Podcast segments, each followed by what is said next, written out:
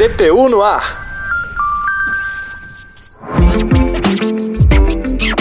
Olá, seja bem-vinda, seja bem-vindo. Estamos chegando com mais uma edição do DPU no ar. Eu sou Talita Guimarães. E eu sou Ademar Rodrigues. Seguimos juntos a partir de agora. Bora, Ademar. Bora, Talita é a Defensoria Pública da União a serviço do povo. Começando agora mais uma edição do DPU no ar com história boa. É que a DPU conseguiu que uma mulher não perdesse seu imóvel. Quando a assistida comprou a casa, não chegou a registrar o imóvel e o resultado é que 25 anos depois a casa estava indo a leilão. Quem traz mais detalhes é a repórter Carolina Oliveira. Seja bem-vinda, Carol, conta tudo. Olá, Talita, um abraço a Demar e ouvintes. Se tem uma coisa que a gente gosta é de contar história boa e com final feliz. Para não identificar a assistida, vamos chamá-la de Ruth tá? Um nome fictício para preservar mesmo. Então, em 1995, Ruth comprou um imóvel no município de Mongaguá, que fica na Baixada Santista, em São Paulo. Só que mesmo morando nessa casa por 25 anos, ela nunca tinha registrado o imóvel no nome dela em cartório. E aí você já pode imaginar, né? o susto veio em 2020, quando Ruth recebeu uma notificação avisando que a propriedade seria leiloada naquele ano. Ela foi investigar direitinho e descobriu que o o homem que vendeu o imóvel recebeu uma condenação penal em 1997. Na sentença foi decretada a perda do imóvel em favor da União, por isso que a casa estava indo para leilão. Foi nesse momento que ela procurou a DPU. A DPU, por sua vez, pediu em tutela de urgência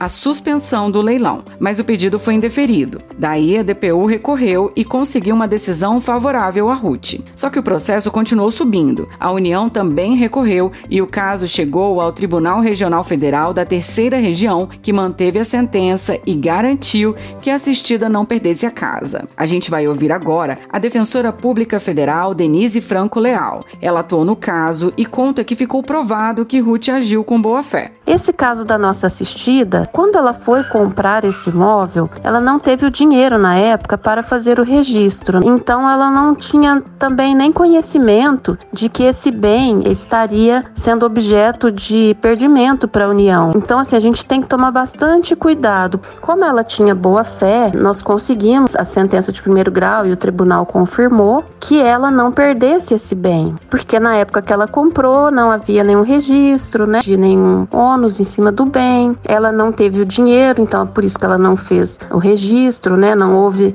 detecção de nenhuma má fé da parte dela. E por falar em cuidado, Denise destaca que é importante fazer o registro quanto antes para evitar dor de cabeça. O caso da Ruth foi bem sucedido, deu tudo certo e ela segue com o imóvel, mas isso pode não ser a realidade de todo mundo. Por isso, a defensora reforça que ao comprar um imóvel é muito importante fazer o registro, do contrário, a pessoa terá apenas a posse definitiva e não a propriedade. Anotaram as dicas, né, Thalita e Ademar? Até a próxima, pessoal! Dica registrada, Carol. Muito obrigada e até a semana que vem.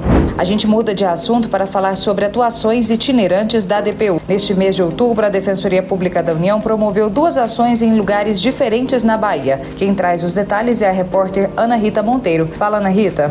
Olá, um abraço para todos, em especial para você ouvinte que está sintonizado no DPU no ar. É isso mesmo, Talita. Vamos fazer um balanço desses atendimentos na Bahia durante este mês. No começo de outubro, o itinerante DPU para Todos foi realizado no município de Jequié. Fica a 365 quilômetros de Salvador, na região sudoeste do estado. Foram atendidas 81 pessoas de forma totalmente gratuita. Na ocasião, foram promovidas ações de educação em direitos e encaminhamento para os órgãos de assistência social. A maior parte das demandas apresentadas foi relativa a questões envolvendo o INSS, como a solicitação de benefício de prestação continuada, salário maternidade e benefício por incapacidade temporária. Já entre os dias 18 e 20 deste mês, o atendimento foi realizado no município de Cruz das Almas, no Recôncavo Sul Baiano. Assim como em Jequié, foram atendidas pessoas com renda familiar de até 2 mil reais, o que não podem contratar advogados sem prejudicar o próprio sustento ou da família. O DPU para Todos é um projeto que leva atendimento jurídico gratuito para locais onde não há unidade da DPU ou a comunidades de difícil acesso, seja por falta de recursos, transporte ou informação. Além do atendimento efetivo à população vulnerável, o DPU para Todos também promove capacitação de agentes de assistência social de municípios no interior do país. Para saber mais detalhes sobre a iniciativa, é só entrar no nosso site. Até a próxima, amigos. Certa, Ana Rita, muito obrigado pelas informações.